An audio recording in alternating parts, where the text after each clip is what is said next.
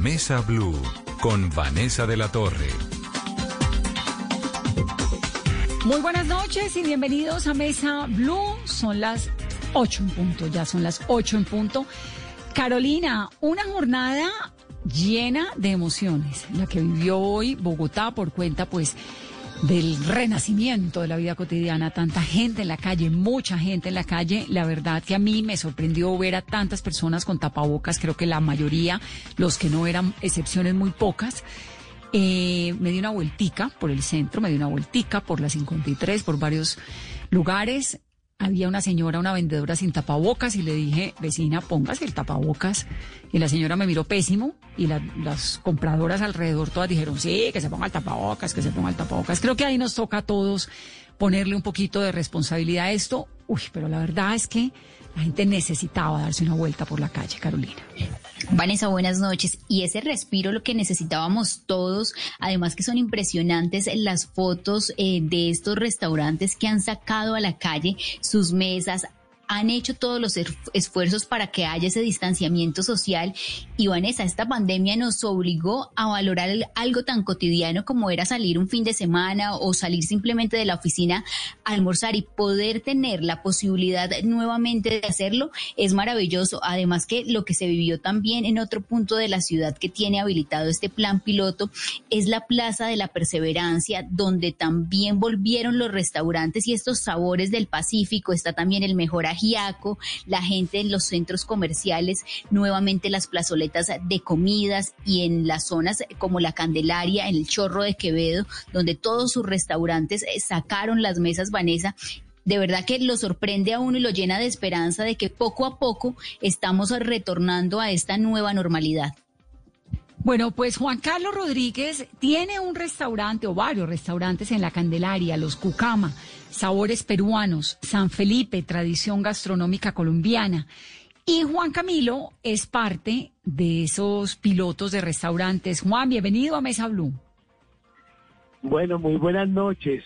Eh, primero te corrijo, Juan Camilo Rodríguez, Sí, dije Juan Carlos, pero entre Juan Carlos y Juan Camilo tampoco es tan grave. Ya después dije Juan Camilo. no, no, no, no, para nada.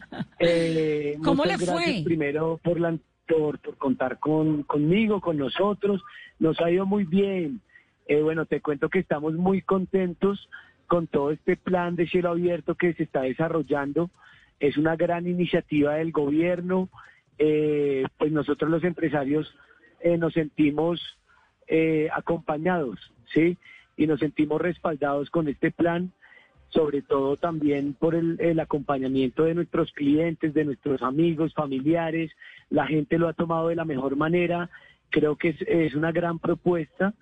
Eh, que debemos eh, respaldar, ¿sí? Y continuar sobre todo eh, cuidándonos mucho, ¿sí?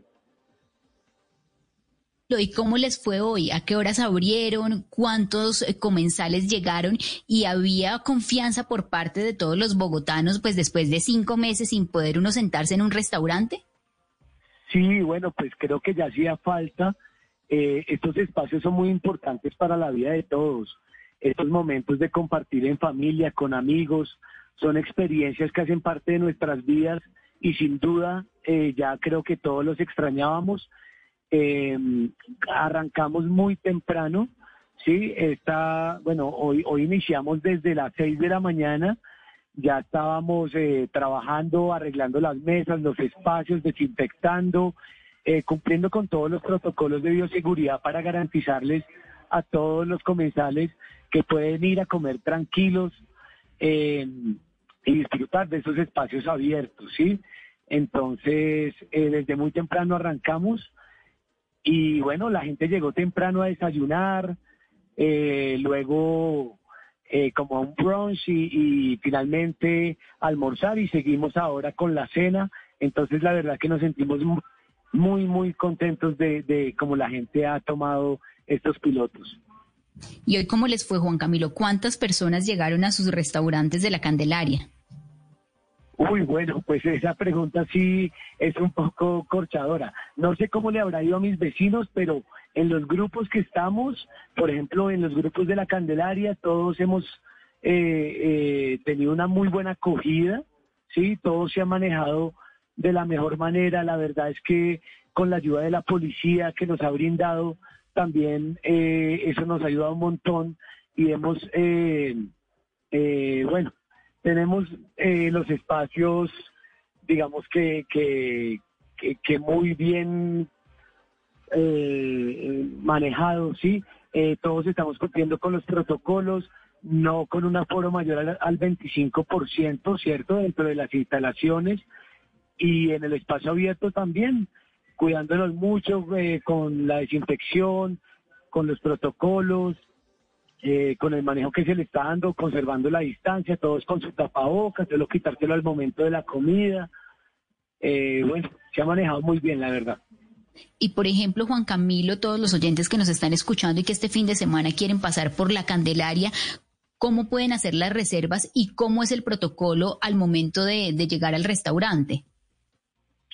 Bueno, pues eh, cada uno, digamos que cada restaurante maneja sus propias reservas.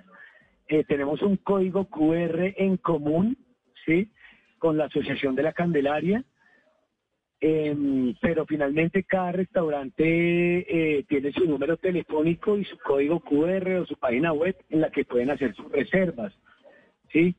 Y bueno, poner la otra parte de la pregunta, perdón. pasa con la gente, Juan Camilo, que quiera ir el fin de semana? ¿Cómo va a funcionar?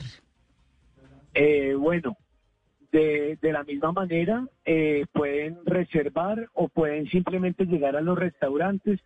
Ya tenemos el aval por parte del gobierno para que eh, lleguen a los restaurantes, que cumplimos y que tenemos una carta de aprobación por la Secretaría de Desarrollo Económico, aprobación por la de, de la alcaldía, entonces, digamos que los restaurantes que hemos estado trabajando para garantizarle una seguridad al comensal, eh, pues tenemos esa aprobación y podemos recibir a nuestros comensales en nuestros establecimientos, ¿sí?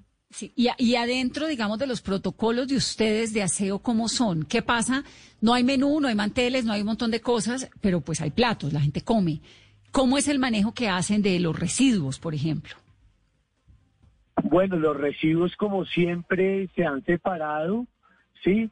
Eh, no hay manteles porque tratamos de evitar precisamente como eh, esos posibles contagios, entonces no hay manteles, eh, se desinfectan las mesas, en la entrada a todas las personas se les toma el control de temperatura, llevamos una lista con los comensales que ingresan, tenemos zona de desinfección de manos, de zapatos también, eh, las mesas están separadas eh, con dos metros. La idea es no superar el 25%, que es lo que nos aprobaron, el 25% de acuerdo del restaurante.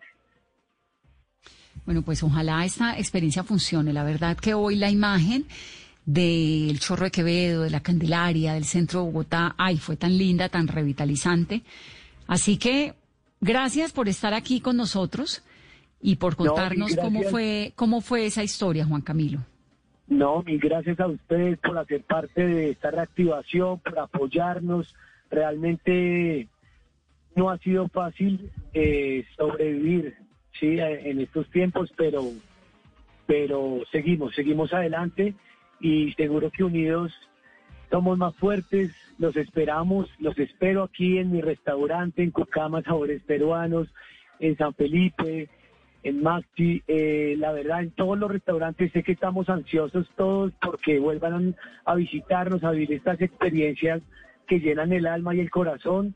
Así que le pedimos, pues yo le pido especialmente a todo el gremio que cumplamos los protocolos, que nos cuidemos, a la gente que, que salga a las calles, que por favor se siga cuidando, eh, que usemos el tapabocas, esto es de tiempo, sí, pero, pero bueno, ya podemos tener, volver a tener estos espacios y es importante que, que lo cuidemos. Gracias, es Juan Camilo Rodríguez, que tiene restaurantes en la Candelaria, en el centro de Bogotá. Y Bogotá arrancó como el país, pues con esta nueva normalidad rarísima, donde además estamos viendo gente en la calle, centros comerciales comenzando a funcionar, restaurantes, la imagen del chorro de Quevedo hoy Es bien emocionante, es bien especial. Carolina Durán es la secretaria de Desarrollo Económico de la capital. Carolina, me encanta. Bienvenida a Mesa Blue. Vanessa, aquí muy contenta de estar con ustedes aquí hoy, cerrando una jornada espectacular donde uno puede volver a creer que todo es posible. ¿Cómo les fue? Hay una ¿Cómo gran nos fue? esperanza. Yo creo que nos fue muy bien. San Pedro nos acompañó y nos acompañó la disciplina de la ciudad. Esperamos que mañana, sábado y domingo también sea así, porque necesitábamos una jornada como esta. Necesitábamos volver a abrir los brazos y volver a soñar y volvernos a encontrar. ¿Cuántos establecimientos comerciales de las 10 localidades que, que, arrancaron a participar en este piloto estuvieron abiertos hoy? ¿Cómo es ese piloto? Vanessa, estuvieron hoy 4.500 restaurantes, cafés, cafeterías, gastrobares y restaurantes de hoteles abriendo sus puertas. Como decían los restauranteros, prendiendo fogones, me decían, claro, estamos oxidados. Después de cinco meses es como volver a empezar de cero, me decían. Pero ahí van, van muy bien y con mucha esperanza. Y el protocolo indica qué, decir, los restaurantes, porque vimos los de cielo abierto, creo que la imagen del Chorro Quevedo es divina, porque los restaurantes están allí en la, en la, mitad de la plaza, están abiertos, lo que usted dice del sol, pues el día de Bogotá sí fue verdaderamente divino, pero cuando llueva, ¿qué va a pasar? Porque en Bogotá llueve. En Bogotá llueve como en todas las ciudades del mundo, y las ciudades del mundo se viven al aire libre, inclusive en invierno, nos tenemos que acostumbrar a que sí se puede y que podemos estar afuera, no todo está a la intemperie, hay cartitas, hay cierto resguardo del sol también, pero en algún momento nos mojaremos y eso es también bueno de la pandemia, no hay manteles, no hay individuales, no hay servilleta de telas, entonces nos lleva a que disfrutemos una ciudad de manera diferente. Yo no sé si usted lo, lo ha pasado, Vane, pero yo he estado en muchas ciudades del mundo donde me disfruto un capuchino, me disfruto un ponque al aire libre y en el aje en invierno y aún así me lo gozo yo creo que los bogotanos estamos listos para gozándolo también. Sí, mientras no llueva, porque lo de la lluvia sí puede ser un poco incómodo. Pues el diluvio universal sí, pero el otro día caminando, de hecho, reactivando la ciudad y conversando con los restauranteros, me tocó una llovizna en Usaquén, me compré un cafecito en Starbucks y me fui a pie desde Usaquén hasta Santa Ana y seguí caminando en la llovizna y te cuento que fue de lo más rico que he hecho en mucho tiempo. Entonces, arrancaron hoy los restaurantes con su plan piloto a cielo abierto. Eh, la gente, ¿qué tal? Digamos, el, el compromiso de, de, los tapabocas, de sentarse en la mesa. No hay manteles, es todo con reservas, no hay cartas. ¿Cómo, cómo es? Decir, vale, la gente está feliz de volver a salir. Sí. El, el restaurantero, el empleado está esperanzado eh, están eh, disciplinados. El, la reserva es algo importante para hacerle la trazabilidad a la enfermedad porque como bien saben, el COVID no se ha acabado, aquí seguimos. Y lo que vamos es a volver a vivir nuestra vida con COVID porque ¿qué hacemos? Entonces la trazabilidad nos, nos la da el poder tener un sistema de reservas que da un seguimiento y control a la gente. Evidentemente también nos ayuda a controlar el aforo y, la, y prevenir y prever aglomeraciones potenciales en restaurantes y en zonas. Y por supuesto, pues el tapabocas, el lavado de manos, el distanciamiento social que venimos practicando por cinco meses sigue en pie. Los restauranteros hicieron sus capacitaciones y tú los ves sirviendo a mesa con sus, eh, eh, pues debidos, digamos, controles, por ejemplo, menús digitales, pagos digitales, pero también los meseros con su indumentaria medio espacial. Sí es una experiencia nueva, ¿para qué? Pero la gente está animada, está animada y eso lo necesitábamos. Y en los corrientazos, en el centro de Bogotá, el protocolo, ¿cómo lo han aceptado? ¿Cómo lo están implementando? ¿Qué es lo que han visto ustedes? Mira, de las cosas que me han sorprendido, ahorita estoy aquí en el eh, Urban Plaza y fue curioso porque estos restaurantes tan lujosos y me pasan un menú de papel y le dije, no, hermano, usted tenía que tener código QR, ah, sí, está impreso en el menú de papel, y dije, no, nada que ver. El, el, el código QR en la mesa. En cambio, te vas al chorro de Quevedo, te vas a los corrientazos de Kennedy, te vas al corrientazo del Restrepo, en donde queda Ciudad Jardín, y todo el mundo con su código QR, los sí. más juiciosos van. El 70% de la gente que, de las empresas que se están habilitando en la plataforma de reactivación económica son empresas, microempresas, que están ubicadas en los barrios más populares de la ciudad y son corrientazos y la están haciendo bien. Y el que no sabe cómo abrir su negocio, ¿qué tiene que hacer?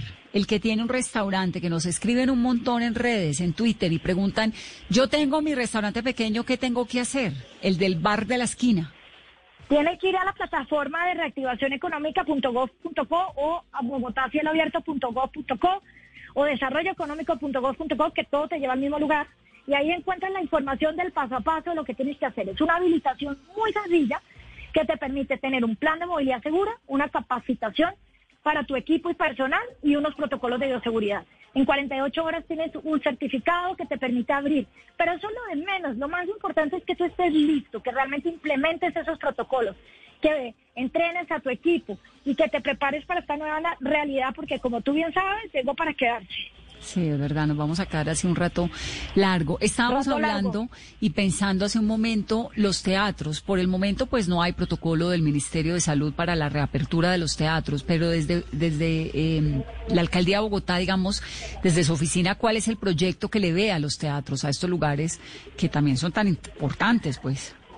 Mira, el grupo 4, que es el grupo de los sectores que primero cerraron, y últimos en abril, no sé si te acuerdas, ese primer fin de semana del simulacro vital se cancelaron, creo que más de 10 conciertos en la ciudad de Bogotá, los de los grandes espectáculos, entre otros, pues se han visto muy afectados. Y ese grupo 4 se puede reactivar a través de diferentes estrategias de cielo abierto. Movistar le apostó a cielo abierto con todas, te va a sorprender cuando pases por ahí. Vamos a reactivar cines, vamos a reactivar teatro, vamos a reactivar gastronomía, todo a cielo abierto. Esa es una estrategia complementaria al aforo interior en mesa o en teatros o en cines cuando las condiciones de salud y como tú bien lo dices, los protocolos que nos dictamina eh, eh, a nivel nación, pues se puedan implementar. ¿Teatro al aire libre? Esa sería la propuesta. Sí, señora. Hoy bailamos tango, no, yo no, pero y darte tenía unos bailarines de tango al aire libre, una parejita, sin aforo, sin aglomeración, bellísimos. Vamos a tener teatro al aire libre, vamos a tener cine al aire libre, todo se va a empezar a mover más a través de algo que llamamos acupuntura urbana.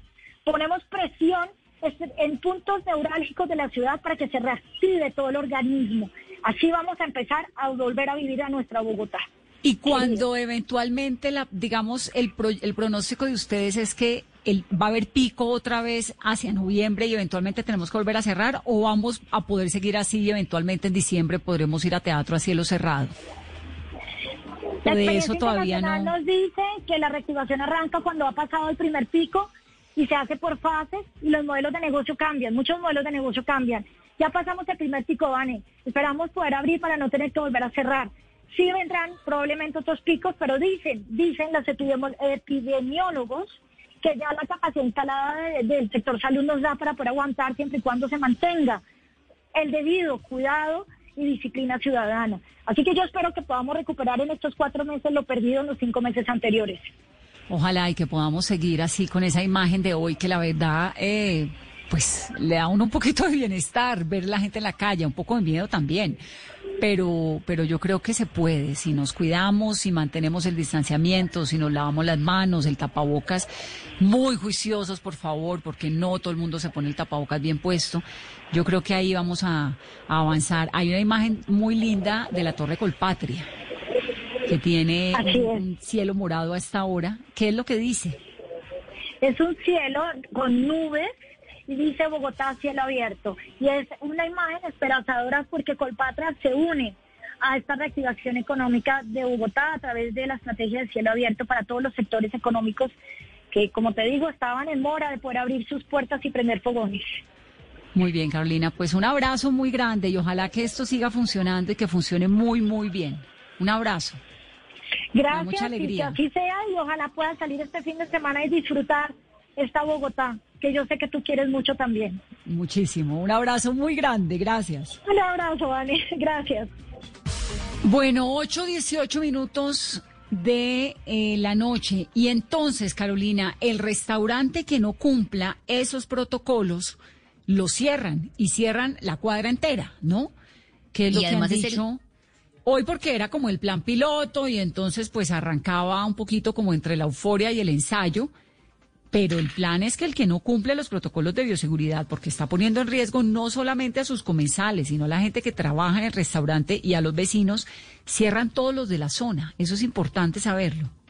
No, y ese también es el llamado por parte de los restauranteros, Vanessa, de apoyo, de solidaridad, de que estaban buscando esta apertura, pero que ellos se exijan y cumplan al detalle cada uno de los protocolos, porque no solamente se va a ver afectado el restaurante que no lo cumpla, sino toda la zona y el sector donde no hay uno, dos, sino tres, cuatro y cinco restaurantes. Claro, cierran todo el sector y eso es, eso es muy delicado. ¿Usted tuvo la oportunidad de ver un poco la reapertura de, del país en el día de hoy, Carolina, en algo o nada? Pues Vanessa, no he salido, quiero hacerlo el fin de semana porque mucha gente va a tener ese plan. Yo creo que aquí el tema va a ser confianza, confiar en que el mesero, en que el cocinero del restaurante se ha cuidado, ha cumplido los protocolos y que uno como ciudadano también está cumpliendo y pueda darse esa oportunidad de salir. Y además que si el clima en Bogotá sigue como el, el día soleado, que fue perfecto para, para Bogotá, cielo abierto, pues me daría la oportunidad de salir y ver, aunque con un poquito de miedo, porque uno lleva varios meses cuidándose y quizá en esa cadena de, cuidado algo falla y termina uno contagiándose, mm. pero uno debe dar ese paso ya a confiar en que todos nos estamos cuidando y que el país también necesita sin duda reactivarse. Eh, a cuidar con, con cuidado, ¿no? A confiar con cuidado, porque también hay que tener en cuenta que no se nos puede olvidar que es que la pandemia no se ha acabado. Pero es una jornada de unos contrastes durísimos. 8.20, vamos a hacer una pausa rápidamente y al regreso, una de las noticias más tristes que hemos vivido quienes amamos el teatro, y es la venta de Casa E en el Parkway. Una casa construida en los años 50, pero además con unos sueños gigantes de una mujer infinitamente talentosa, que es Alejandra Borrero. Volvemos en breve con Casa E. Zonas Futuro es transformación. Es confianza. Es participación ciudadana. Es legalidad. Es seguridad humana. Es fortalecimiento comunitario. Es desarrollo territorial. Con Zonas Futuro construimos el presente para transformar el futuro de Colombia. Zonas Futuro, construyendo, transformando y preservando. Gobierno de Colombia. Todos tenemos un reto, algo que nos impulsa, eso que nos hace levantar de la cama todos los días, un sueño que nos lleva al límite y nada más importa. No importa el dolor, ni la frustración, no importa el tiempo. Un reto que es a la vez nuestro combustible y nuestra obsesión. Porque nada se consigue de la noche a la mañana. Este es mi reto. ¿Cuál es el tuyo? Pasta Sonia, sabor y energía que te hacen mejor. Trabajamos pensando en usted. Estás escuchando Blue Radio. Aprovecha este espacio para descubrir nuevas pasiones. ¿Sabes tocar algún instrumento? ¿Te gusta pintar? ¿Cocinar? Es tiempo de cuidarnos y querernos. Banco Popular. Siempre se puede. Conoce la nueva tarjeta de crédito Zafiro del Banco Popular. Diseñada para agradecerle a nuestros profesores por todo lo que nos han enseñado. Con descuentos en todas las compras en establecimientos relacionados con educación seis meses gratis de cuota de manejo y mucho más. Solicita ya tu tarjeta de crédito Zafiro en nuestras oficinas y disfruta todo lo que tenemos para ti. Hoy se puede, siempre se puede. Banco Popular. Somos Grupo Aval, vigilado Superintendencia Financiera de Colombia. 823, 12 años después de que comenzara ese gran sueño eh, que fue o que sigue siendo todavía Casa E, van a vender la casa. ¿Qué pasó? Estamos en una crisis económica bárbara y unas cifras de desempleo brutales que el país no había visto. Es un tiempo durísimo, tristísimo, con contrastes. Estamos viendo las imágenes de hoy del centro de Bogotá donde se va reactivando poco a poco el mundo gastronómico, el comercio ahí va. Unos aguantaron, otros no. Alejandra Borrero, bienvenida aquí a Mesa Blue como siempre tan bella. Gracias, Vanessa. No, yo estoy como usted. ¿Qué pasó? Ay, Dios, pues que es que realmente nosotros cerramos en marzo, aguantamos un par de meses con esta incertidumbre, sin saber cada 15 días qué iba a pasar. Y, después empezamos a darnos cuenta que esto no iba a ser tan fácil. Eh, y tuvimos que empezar a, cerrar, a liquidar, que todos se fueran a su casa, porque ¿qué vamos a hacer si la casa no se puede abrir? Llevamos seis meses con el teatro cerrado, seis meses, donde los afiches ya se envejecieron, se empolvaron las sillas, y es una casa gigantesca que, que requiere de, de, de, muchas cosas, ¿no? Eh, solamente los servicios, eh, mejor dicho, es una casa y creo, creo que esta es la punta del iceberg de muchos otros sitios que están pasando por esta situación o que ya cerraron sin que nadie se diera cuenta, eh, porque realmente la situación de los artistas en Colombia es muy precaria. Sé que el ministerio subió a un 30%, eh, digamos, eh, lo que daba a las salas concertadas, pero eso no nos alcanza y no le alcanza a los artistas para terminar de pagar el año, etcétera, etcétera. Así que mmm, llegó un momento, llevaba con el, no creas, llevaba con el, con el, ¿cómo se llama? Con el anuncio. Letrero, el anuncio. Guardado hace como un mes y yo sintiendo, Dios mío, será, será, lo hacemos, no lo hacemos. Eh, es muy difícil para mí todo lo que hemos construido en casa. Fueron 12 años sin parar, sin cerrar puertas para que viniera esta pandemia y nos cerrara de esta manera, ¿no? En, en febrero que estábamos eh, realmente que fue como el último mes en el que pudimos trabajar, la casa bullía de público, la gente estaba realmente respondiendo muy bien a, todo lo que habíamos hecho. Y después de 12 años de trabajar día y noche por esta casa, pues es muy triste ver cómo eh, la pandemia y también la no respuesta, digamos, gubernamental de, de realmente ayudar, de no solamente ayudar, de, de es que no es de ayudas, es, es es que el arte y la cultura son un patrimonio en el país y que eso tiene que conservarse y lo que está pasando es que se está ah, se está volviendo muy precario el arte, o sea, vamos a si algo era importante era que estábamos haciendo el teatro que ni nuestros papás ni nuestros abuelos podían hacer. Ahora la situación es muy compleja, muy compleja. Alejandra, para los artistas, nosotros para los hablamos... Que en, nosotros hablamos aquí cuando estabas haciendo como un lanzamiento de una sala virtual y un festival virtual. ¿Qué pasó con eso? ¿No funcionó? ¿Qué pasó? Seguimos Pues obviamente no es suficiente, ¿no? ¿O ¿Qué? No, seguimos trabajando en la virtualidad y vamos a hacer un, eh, esperamos hacer el primer espectáculo virtual de gran formato en Colombia. Queremos hacer un espectáculo gigantesco. Llevamos preparando, digamos, el grupo con el que estamos trabajando hace más de cuatro meses. Así que nosotros seguimos trabajando. Estoy haciendo teatro virtual con tu boleta y Casa y tu boleta se unieron para hacer un digamos, un proyecto que está surtiendo un efecto maravilloso en el público. Realmente eh, han entrado más de 500 personas en cada función y 500 personas se multiplican en casa porque están las familias y están las parejas y, ha sido muy interesante y seguimos trabajando en nuestro laboratorio de creación, en nuestra escuela que lleva, tenemos 110 chicos con los que estamos trabajando el gran espectáculo y, tenemos grupos de niños y este, este mes empiezo eh, mi taller virtual de actuación. Digamos que estamos moviéndonos, ¿no? Pero la casa como tal, el espacio como tal, pues eh, realmente yo no lo puedo dejar ahí quieto un año, ¿no? Es, es, es una locura. Eh, necesita la gotera, la impermeabilización, la, bueno, esto es, cada día le sale alguna cosa que hay que, con la que hay que estar pendientes. Y, y, y bueno, siendo la casa lo que es, porque es un patrimonio del país, realmente es una de las casas más bellas de Colombia, una casa hecha en el 58, basada en una de las villas de Le Corbusier en París, en Italia. Eh, tiene todos los encantos del modernismo y del diseño eh, de ese momento. Es tan moderna esa casa que todavía uno entra y la ve y, dice, wow, esta casa increíble, tan llena de colores. Imagínense lo que tuvo que haber sido en los 50, en los 60, eh, la gente ¿Esa casa, ¿Esa casa de quién era? viendo esa casa. Claro, ¿esa casa de quién era? Esa casa era de la familia Cefair.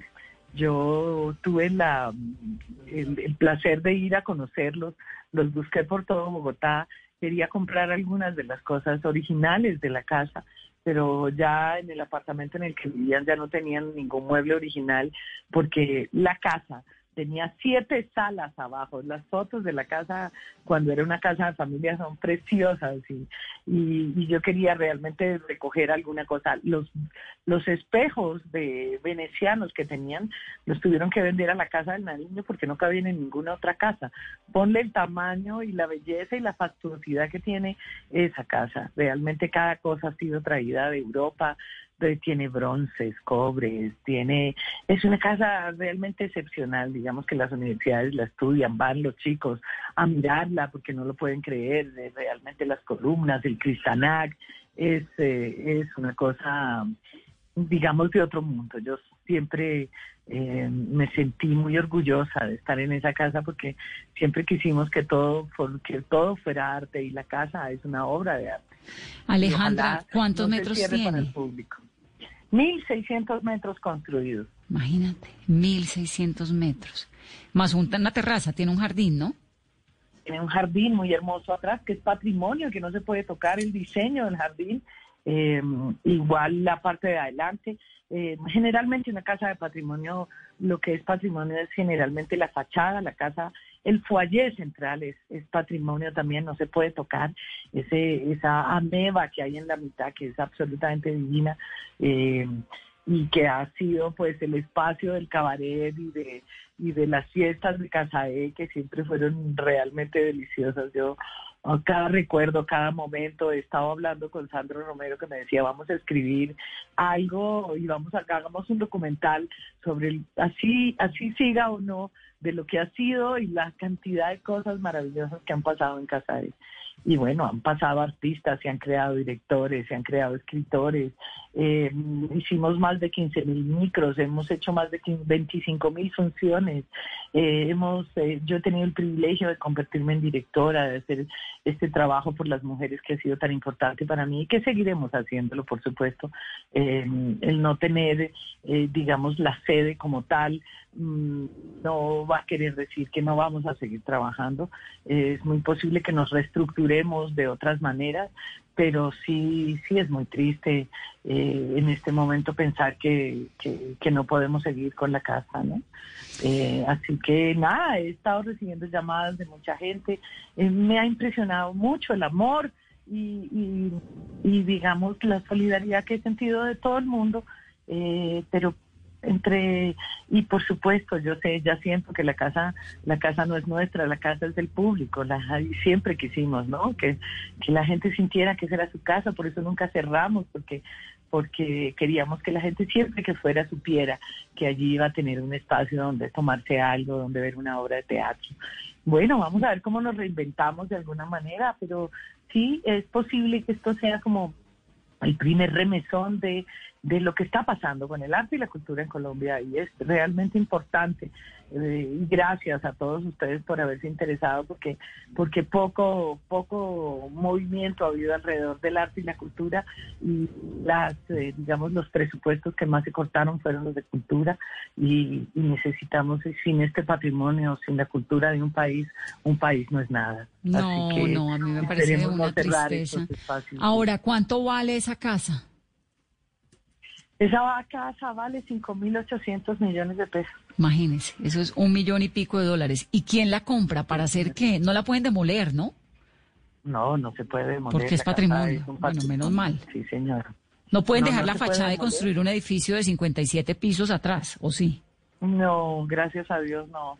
Eh, y esas cosas que parecieran invaluables, ¿no? Porque realmente, eh, por supuesto, ese espacio para un edificio de 50 pisos, pues le da al que lo hace muchísimo dinero, lo enriquece, pero no, eso no se trata, se trata de la riqueza cultural del país, se trata de esos espacios que no pueden perderse porque son la historia y la cultura de una ciudad como Colombia, como Bogotá.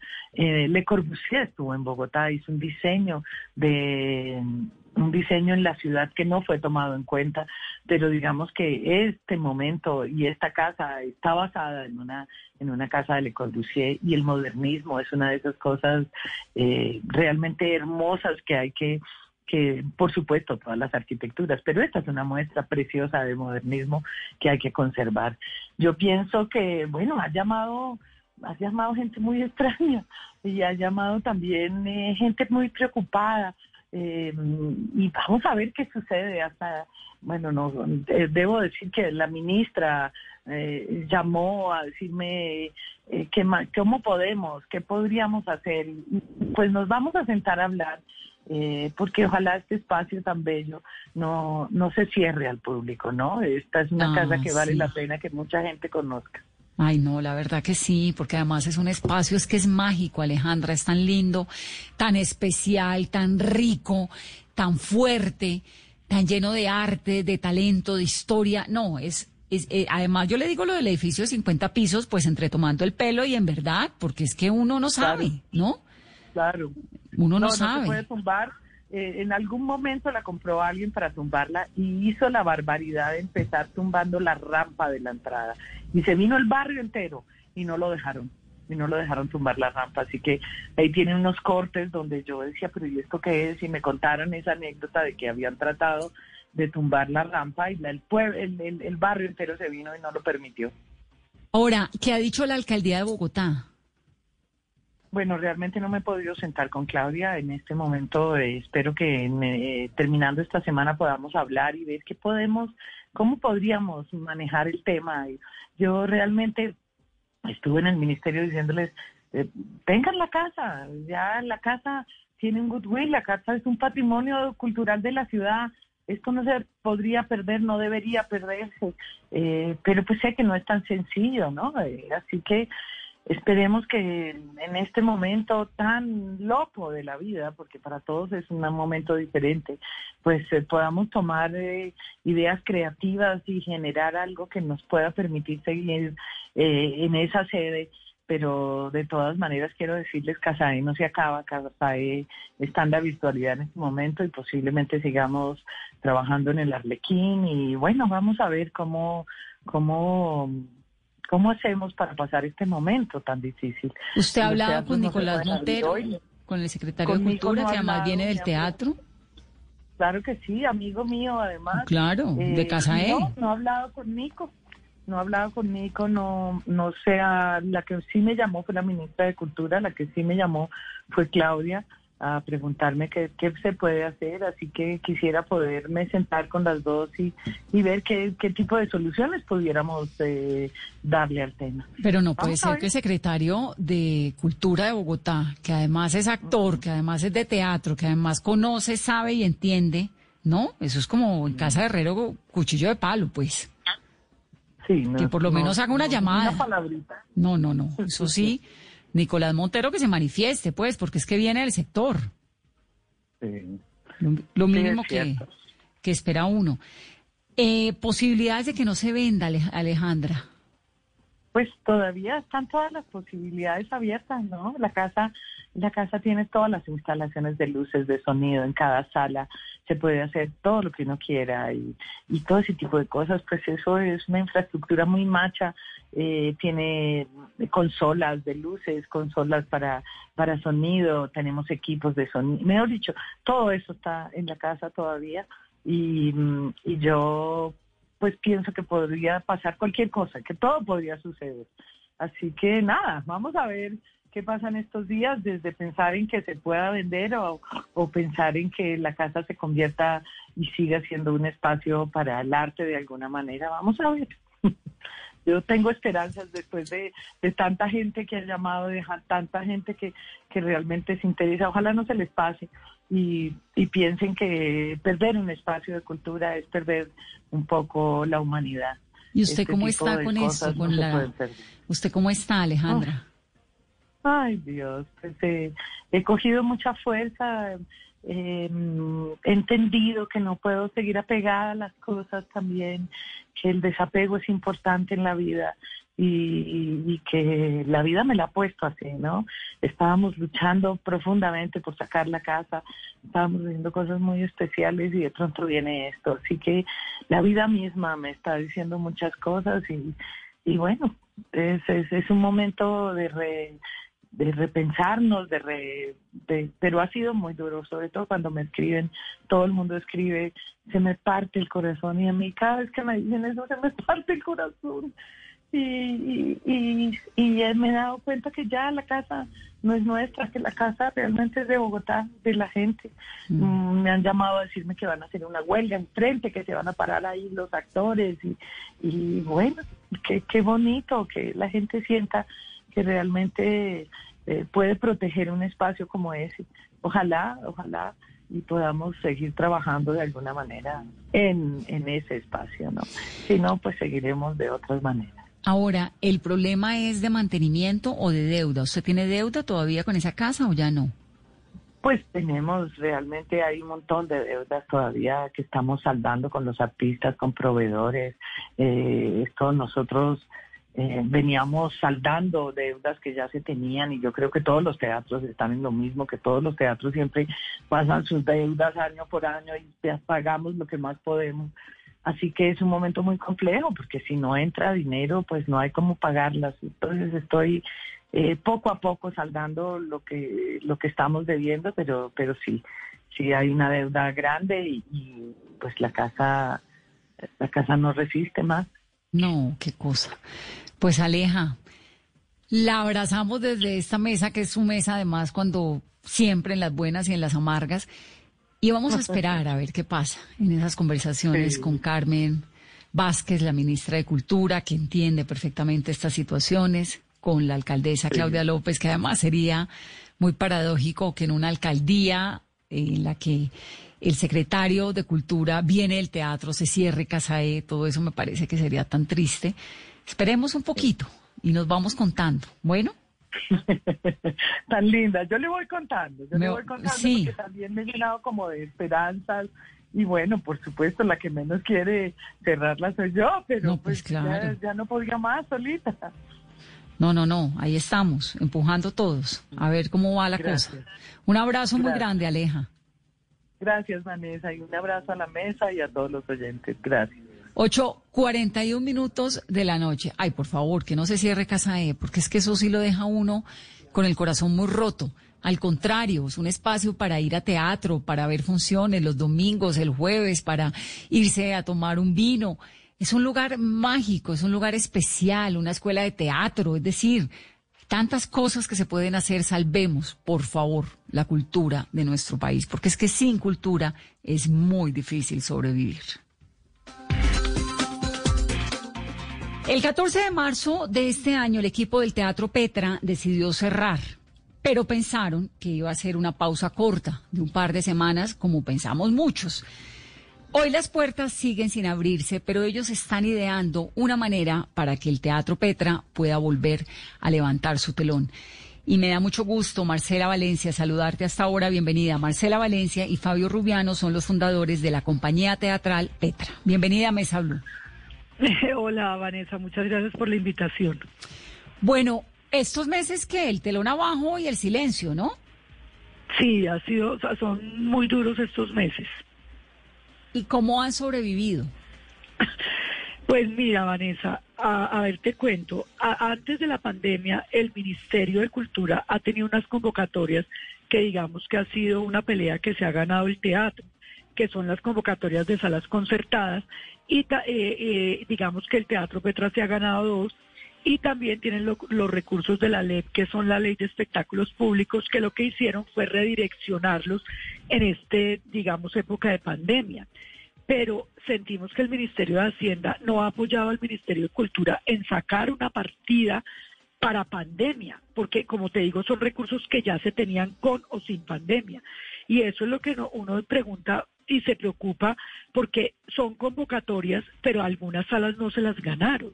Entonces, ¿cómo, ¿qué están haciendo? Nosotros hemos tenido la suerte de participar, de ganarnos esas convocatorias, de trabajar virtualmente muy duro, demasiado duro, más de 12 horas y ganarnos casi el 10% de lo que nos ganábamos si tuviéramos la sala abierta. Hacemos podcast, hacemos la masterclass, dictamos clases, eh, asesoramos grupos en Urabá y en otros municipios. Eh, mejor dicho, ahorita ya empezamos con nuestras obras online, pero finalmente monetizar a partir de lo digital para el teatro ha sido muy difícil. Entonces ahorita estamos preocupados porque no sabemos cuándo el Ministerio de Salud dará el aval para que realmente los teatros abramos. Sí, no, pues es que por definición además el teatro es un espacio en el que hay un montón de gente, ¿no? Por definición, luego convertirlo en algo virtual, pues muy valientes y muy creativos, pero muy difícil. Muy difícil porque el teatro finalmente siempre ser presencial. El día que se vuelva virtual, pues para eso tenemos la televisión y para eso tenemos el cine. Exacto, Entonces dejaría de ser teatro. Ahora no, ni siquiera en el teatro es que trabaje mucha gente. Nosotros podríamos abrir, por ejemplo, con mi monólogo, que soy yo y estaría el jefe técnico, y ya tenemos nosotros, ya tenemos un plan piloto con mamparas, con baño, con, eh, mejor dicho, con luz ultravioleta, con todo. Lo que necesitamos es que mi cultura, perdón, mi cultura no, eh, el Ministerio de Salud realmente lo apruebe, porque los protocolos y los protocolos que han hecho los han hecho desconociendo completamente el sector. Sí, no ha habido hasta ahora eh, pues ningún mensaje contundente para el sector cultura. En algún momento hablamos aquí con la ministra y nos dijo hace un par de meses que ella pensaba que hacia septiembre, octubre, de golpe podrían comenzar a funcionar los teatros y para diciembre. Pero lo cierto pues es que los teatros están, el sector cultura en general está por allá en la última lista porque además implica aglomeraciones, pero dice uno, bueno, pero hay restaurantes ya funcionando a partir de hoy, hay restaurantes en Colombia. Ahora, Marcela, ustedes, ¿cuál es el plan que tienen? Porque tienen que presentar un proyecto, una propuesta de, bioseguridad. ¿Cómo sería? ¿Cómo se lo imaginan el teatro? Hoy precisamente nos estuvo visitando eh, Nicolás Montero, que es el secretario de Cultura. Estuvimos con una persona de salud, estuvimos con eh, el concejal Luis Carlos Leal, también estuvimos con la persona que, digamos, eh, que dirige las todo, lo, todas las medidas digamos, a nivel de policía y que son los que aceptan o no las aperturas de los establecimientos, pero ellos lo que nos dicen es que si el Ministerio de Salud no da la orden, el Ministerio de Cultura puede ir, golpearles, decirles, necesitamos abrir y no pueden hacer nada. Nosotros ya presentamos todo, mira, hoy los llevamos, les hicimos el recorrido, les mostramos cómo tenemos las divisiones dentro del, del teatro, cómo tenemos, porque cambiamos absolutamente todo con recursos propios, con mamparas, con acrílicos. ¿Qué es una mampara, Marcela? Eh, una mampara es como una especie, digamos, de tabla que pusimos para separar eh, con acrílico como como si fuera sí como si fuera una puerta digamos o unas ventanas con acrílico para poder separar las mesas digamos cuando llegue el público antes de la función también, eh, digamos, en teatro casi siempre a veces van dos personas, o va papá, mamá, hijo, o va alguien solo. Entonces, diseñar las mesas para que tengan eh, primero el distanciamiento que deben tener, lo que piden, que obviamente esté con el tapabocas y que si están sentados no tenga, no se mezclen unos con otros y tenemos una citación por horas para evitar las aglomeraciones. Obviamente sabemos que nuestro teatro cabe en 120 personas, sabemos que podemos entrar, ya hicimos dividiendo con todo 56 personas, porque lo que propone el Ministerio de Salud en estos momentos, mira, no hay un solo espectáculo en el mundo que lo pueda hacer. Por ejemplo, para una sala como la nuestra, si digamos nos dejara abrir, podrían entrar 20 personas. Para una sala de 40 podrían entrar 6. Y para una sala estilo Jorge Eliezer Gaitán podrían entrar 300 personas. Eso pues no hay un espectáculo que, que logre equilibrarse. Que es lo que eh, nos hablaba acá eh, el presidente de Cine Colombia. Decía, no, con la propuesta que tienen, no nos es rentable, no podemos, preferimos no funcionar, no se puede. Además, el desconocimiento. Ah, mire que las salas de teatro y cine tienen que abrir las ventanas. Y yo me pregunto, ¿es que, es que nunca han ido a una sala de teatro ni a una sala de cine, donde estamos diseñados de otras maneras, porque además tenemos que guardar sonido. Tenemos, porque si no se nos mezcla todo lo, lo, lo de afuera, ¿me entiendes? Si alguien pita, si alguien grita, entonces tenemos que insonorizar. Tenemos además que oscurecer para poder poner la luz. Entonces, yo entiendo que el trabajo del Ministerio de Salud es cuidar a los colombianos, pero también está la otra parte económica, porque no nos han, digamos, no es un gobierno que haya dado apoyos económicos serios a todo el mundo. Entonces, pues la gente así no puede quedarse en casa. Entonces nosotros no estamos diciendo irresponsablemente, déjenos abrir. No es que tenemos unos protocolos porque tenemos que cuidar nuestro público y cuidarnos nosotros. Yo, Vanessa, le soy honesta, yo no entiendo cuál es la diferencia de que a los restaurantes los dejen abrir, así sea cielo abierto, que también estén abiertos centros comerciales y una cantidad de cosas eh, y no dejen abrir los teatros. Cuando es que, no, a, cielo abierto vaya y venga la diferencia, uno puede entenderla, pero la verdad es que en este momento hoy abrieron los restaurantes, las rotondas en los centros comerciales y eso ya es distinto. E incluso los restaurantes cerrados también con un aforo más pequeño que también están están haciendo. Eventualmente va a pasar, Marcela. Yo creo que eso, pues para allá vamos y el comportamiento social sigue siendo y la la pandemia va. Ahora, ¿cómo lo proponen ustedes? Digamos, la propuesta del teatro es cuál, que uno llega y qué. Nosotros proponemos, por ejemplo, que no, digamos, eh, evitar cualquier cosa de boletería física, que todo se haga de manera virtual. Eh, queremos hacer como horarios, obviamente el público nos va a tener que entender que de pronto tienen que esperar más, mm, digamos, para que no haya una aglomeración. Tenemos enfermeras, tenemos las bitácoras para, digamos, para tomarle eh, los datos a todo el mundo, obviamente eh, eh, no trabajando con esos datos de manera muy privada. Tenemos todo para que ya hicimos nuestro nuestro lavamanos para que se laven, tenemos, digamos, todo lo que es para, para lavada de manos, antibacterial, todas esas cosas, las señalizaciones, todo, eh, no, no pueden estar, digamos, eh, tienen que estar a dos metros de distancia, tenemos el termómetro, o sea, y que no haya ninguna aglomeración. Es muy difícil, de pronto si me entienden, pero digamos, ya el teatro, si uno entra, todas las mesas están distribuidas completamente diferentes para que no se mezclen unos con otros y así será la subida del público y así será la bajada. Lo que pasa es que, claro, explicarlo, digamos, a una voz sin poder mostrar un video es más difícil pero eh, hoy hablamos de nada, absolutamente nada digital, solo con reservas, van a, van a llegar a tal hora, eh, necesitamos que lleguen a esta hora este grupo para que puedan entrar y hacerlo subir a la sala, que no haya una sola aglomeración. Y los aquí no, eh, seguramente abriremos con un monólogo porque no podemos tener obras con 10 actores. Ya también tenemos un diseño porque tampoco podemos actuar con tapabocas, pero tenemos una especie de como de careta que va, que tapa, que se apoya en la cumbamba y que va de la nariz hacia abajo para evitar fluidos, a, pesar de que tenemos una distancia casi que de 8 metros, pero para que la gente se sienta más confiada, para evitar fluidos del actor, obviamente nos tienen que ver la cara, porque es muy difícil actuar si no nos ven la cara y no nos escuchan, y obviamente el público tendrá prohibido quitarse el tapabocas. Y tenemos separación de madera con acrílicos eh, también entre el público. tienen todo una infraestructura ya organizada. Claro. Esto, ustedes hicieron un préstamo de Bancoldex, ¿verdad? Para financiar todo esto. ¿Cómo fue la parte financiera? no, el préstamo de Bancoldex es que Fabio y yo, en nuestros sueños, así como hemos cumplido 35 años, pusimos todo nuestro patrimonio en meternos en una deuda para comprar la casa que tenemos ahora. Y obviamente Bancolden nos prestó y ellos sí nos congelaron todo este crédito hasta enero, pues porque de dónde vamos a sacar. De hecho, tenemos que volver a renegociar con ellos porque sabemos que a enero no le vamos a llegar a este paso. No le vamos a llegar. Entonces, eh, y pero aún así, sí tuvimos que hacer un préstamo otra vez de lo que debemos de 50 millones para poder mantener la nómina y la nómina no la estamos manteniendo estos últimos veces a full. Nos tocó decirle a los trabajadores les vamos a pagar la mitad porque no podemos.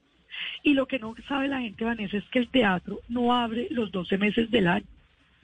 uno empieza temporada casi que a finales de enero y nuestras temporadas, porque nos vaya muy bien, hasta el 15 de diciembre porque después del 16 la gente está pensando en otra cosa. Entonces, si a nosotros nos dicen van a abrir en, en noviembre, vamos a tener un mes y medio al año. Y uno dura calentando una temporada tres semanas. Entonces, ahora, el ministerio, mucha gente o el Ministerio de Salud va a decir, pero mira, ustedes ya los dejaron, pueden ir, pueden transmitir desde el teatro pero es que nunca será lo mismo. La monetización nunca es lo mismo. No, pero además por el momento no han comenzado, no han empezado. No, nosotros sí podemos ya transmitir en el teatro. A transmitir, pero no pueden tener sala. Ah, no, no, no, no, no. digamos, yo puedo ir y puedo grabar una obra y ponerla vía streaming y que la gente me vea. O, y que pague por eso, pero nunca, mejor dicho, mira, nosotros ya tenemos unas obras online y eso lo sabe todo el mundo. Compran un PIN, eh, cuesta 20 mil pesos, pero en el PIN tú lo puedes ver cuatro, cinco, seis personas los que estén en la casa. Claro. No, y en ese sentido lo que decías hace un momento, pues para eso ve uno televisión o para eso ve una película, la magia del teatro es otra. Ahora, Marcela, la nómina del Teatro Petra, ¿cómo han hecho con los empleados, con las personas que sí o sí trabajaban o trabajan con ustedes en esta pandemia? Pues digamos que el primer y el segundo mes pudimos pagar completo. Ya a partir del tercer mes, pues nuestro contador los llamó y les dijo, nosotros pues no podemos, pero, los hemos mantenido porque la idea no es decirle a alguien, ¿sabe qué? Mire a ver usted qué hace, porque es muy duro. Muy duro pues para esa familia que trabaja con, mejor dicho, por ejemplo, la persona que nos hace el aseo en el teatro, ¿cómo le decimos? Pues váyase Martica porque nosotros no podemos más, no, a Martica hay que mantenerla, claro, no la hemos podido mantener a full, pero ahí estamos. ¿no? El Teatro Petra tiene un equipo maravilloso de gente que le mete la ficha, que trabaja y que entiende que no es una cosa de, de capricho ni nada sino que pues estamos completamente cerrados. Nosotros sí hablamos de los teatros, nosotros sí seguimos en cuarentena, ya llevamos seis meses. Sí. Sí, pues una situación muy compleja, pero bueno, estamos muy difícil, pero estamos aquí apoyándolos, esperando que podamos dar esa noticia del regreso eh, del teatro, de la cultura, de los escenarios, que la verdad es que hacen tanta falta. Una ciudad que no tiene estas posibilidades, pues es una ciudad que está andando a media marcha. Así que ojalá entre en las prioridades, y así como hay plata para ayudar ¿no? a otros que andan por otros cielos, pues también lo haya para los terrenales. Marcela, gracias. No, gracias a usted también. Otra cosa, mire, implementar esos protocolos de bioseguridad no es barato. Nosotros yo no sé cómo hemos hecho y nos faltan. Entonces también una llamada al gobierno que miren a ver cómo van a llorar todos los teatros independientes. De todas maneras, Vanessa, gracias, digamos, por, por esta entrevista, para que mucha gente nos escuche, para que el gobierno nos escuche, porque usted misma lo dijo, yo creo que una ciudad sin arte es una ciudad muerta. No, terrible, terrible. Ojalá podamos volver a disfrutar de la magia del teatro. Un saludo muy especial, Marcela. Bueno, un saludo y un abrazo. Mil gracias. Marcela Valencia del Teatro Petra.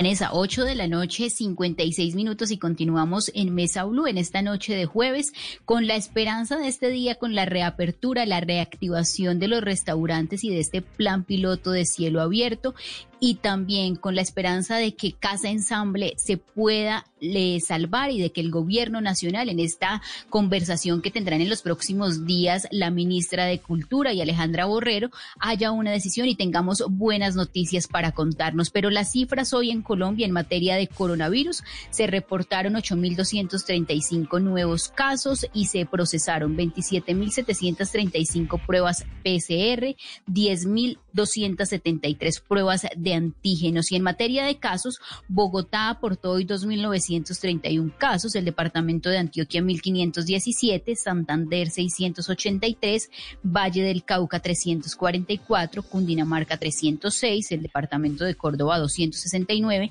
Nariño 221. La cifra de personas fallecidas 270, Bogotá 59, el departamento de Antioquia 25, Valle del Cauca 24, Santander 23, Cundinamarca Marca 18, Norte de Santander 13. Y la cifra que todas las noches nos llena de esperanza aquí en Mesa Blue es de personas recuperadas. Hoy en el país, 9.583. Y el panorama de hoy jueves en total en Colombia, 641.574 personas contagiadas y la cifra de personas fallecidas asciende a 20.618. El coronavirus no se ha ido, permanece en nuestro país con estas aperturas y esta semana ya de reactivación de aislamiento selectivo, que es la nueva fase en la que está el país. Las recomendaciones, como todas las noches, por favor, usemos el tapabocas si vamos a salir, si vamos a ser parte de esta nueva etapa de la pandemia en Colombia. 8 de la noche, 58 minutos.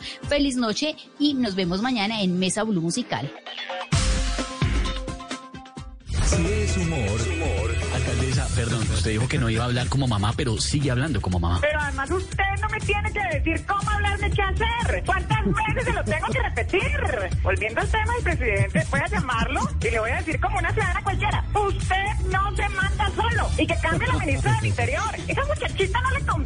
Si es opinión, En Colombia está garantizada por la Constitución y las leyes el derecho de la protesta. Lo quieren hacer sin ni siquiera tener en cuenta y en consideración lo que ha ocurrido en el país de verdad. Yo creo que los sindicatos deberían estar examinando que el 20% de desempleo en el país y el 26% de desempleo en Bogotá no le corresponde única y exclusivamente al presidente o a la alcaldesa. Voz Populi. Deberían poner un aviso en las fronteras que diga, disculpe las incomodidades, estamos cambiando para mejorar. Viva el aislamiento De lunes a viernes desde las 4 de la tarde. Si es opinión y humor, está en Blue Radio, la nueva alternativa. Voces y sonidos de Colombia y el mundo en Blue Radio y bluradio.com. Porque la verdad es de todos. 9 de la noche en punto las noticias en Blue Radio. El juzgado primero civil de Montería admitió para estudio la solución, la, la solicitud de habeas corpus para dejar en libertad al expresidente Álvaro Uribe. Los detalles los tiene Juan Esteban Silva. ¿Qué tal? Muy buenas noches. Pues mucha atención. Será el juzgado primero civil del circuito especializado de restitución de tierras de Montería que tendrá que decidir sobre la libertad del expresidente Álvaro Uribe Vélez. Fue el día de ayer que se radicó una acción de habeas corpus pidiendo la libertad inmediata e incondicional del expresidente Álvaro Uribe Vélez, quien recordemos está siendo investigado por la fiscalía por presunta manipulación de testigos. Lo que señalan es que se adjunta además el auto admisorio de la acción que ofició el magistrado César Reyes al fiscal general General de la Nación para que se pronuncien sobre este tema. Juan Esteban, gracias. Y el expresidente Juan Manuel Santos dijo que el país está viviendo una situación muy difícil por la pandemia y que al asesinato de, de líderes sociales hay que ponerle coto. ¿Dónde lo dijo Kenneth Torres? En medio del lanzamiento de su libro denominado Un mensaje optimista para un mundo en crisis, el expresidente Juan Manuel Santos se refirió a la crisis por la que pasa el país en medio de la pandemia y en especial el de los líderes sociales. La pandemia ha generado unas dificultades enormes en lo económico, en lo social. Estamos eh, viendo eh, cosas horribles como eh, los asesinatos de los líderes sociales, a los cuales tenemos que ponerle coto y rápidamente. Y estamos viviendo una tormenta como nunca la hemos vivido, por lo menos en mi caso, antes. Santos, durante la presentación de su libro, expresó que el exceso de críticas es malo para las instituciones y que se debe buscar el equilibrio. El nuevo libro de Santos fue lanzado acompañado por el periodista Steve Pinker. Gracias, Kennedy. Una información de último minuto. Llegó ya el proceso del expresidente Álvaro Uribe a la Fiscalía y le fue delegado al coordinador de Fiscalías Delegadas ante la Corte, Gabriel Jaimes. Esta es una información de último minuto que ampliaremos en nuestros siguientes voces y sonidos. En otras noticias, la Procuraduría anunció que impugnó la decisión del juez de Cartagena que se negó a casar a dos mujeres, asegurando que esto atentaba contra su moral cristiana. ¿Qué más señala la Procuraduría, Dalia Orozco? Se complica aún más la situación del juez décimo penal municipal de Cartagena, Ramiro Eliseo Flores, quien el pasado 31 de agosto decidió negar una solicitud de matrimonio de una pareja de mujeres, señalando que esto atentaba contra su moral cristiana. La Procuraduría General de la Nación dio a conocer que impugnó la decisión del juez y que acudirá a una acción de tutela para que se protejan los derechos de las parejas del mismo sexo. El órgano de control pidió al juez respeto por la dignidad humana y recordó que los jueces por excelencia son los llamados a respetar y hacer cumplir el ordenamiento jurídico. Por estas mismas acciones al juez Flores ya le fueron instauradas dos denuncias penales en la Fiscalía por prevaricato y discriminación agravados. Además, el Consejo Superior de la Judicatura ya solicitó a la seccional Bolívar que se investigue disciplinariamente la actuación del funcionario judicial. Gracias, Dalida. Y en información internacional ya hay respuesta de Juan Guaidó a la decisión de Enrique Capriles de participar en las elecciones de Venezuela del próximo mes de diciembre. ¿Qué dice Santiago Martínez? Sí, fue durante una conversación con el embajador de Estados Unidos para Venezuela que Juan Guaidó se refirió por primera vez a la posición asumida por Enrique Capriles, insistiendo que a pesar de una conversación y que se reunieron personalmente, él decidió tomar una postura distinta a la unidad. Afirma que igual la respeta, pero que la oposición como bloque no puede validar ni participar en una elección sin garantías. Todos pudimos sentirnos hoy frustrados o desilusionados por la decisión que haya tomado ayer un dirigente, en el caso de Enrique, o no vincularse a este proceso porque la mejor respuesta es en conjunto a la dictadura. Y ahí es donde estamos poniendo los esfuerzos y por eso esta ruta y este pacto unitario. Respetamos a todos los líderes, hay que dejar las puertas abiertas, pero es importante dejar muy claro que ratificamos la no participación en un fraude en este momento. Declaración de Juan Guaidó, presidente del Parlamento, durante una conversación que sostuvo con James Story, el embajador de Estados Unidos para Venezuela, quien aprovechó para comentar que la presión contra el gobierno de Nicolás Maduro continuará, estén en el poder republicanos o demócratas. Desde Caracas, Santiago Martínez, Blue Radio. Santiago, gracias. Y en deportes, imponiendo condiciones, los tenistas colombianos Juan Sebastián Cabal y Robert Farah iniciaron la defensa de su título en el US Open. Los detalles con Cristian Marín. Miguel, habían ciertas dudas después de que Juan Sebastián Cabal y Robert Farad salieran derrotados en la primera fase del Masters 1000 de Cincinnati, que se convertía en el preámbulo del US Open. Sin embargo, los número uno del mundo y vigentes campeones del cuarto Grand Slam normalmente en el calendario del ATP ganaron sin mayores dificultades frente a la pareja constituida por Jürgen Messler y Roger Vaseline. Finalmente, doble 6-3 en una hora, nueve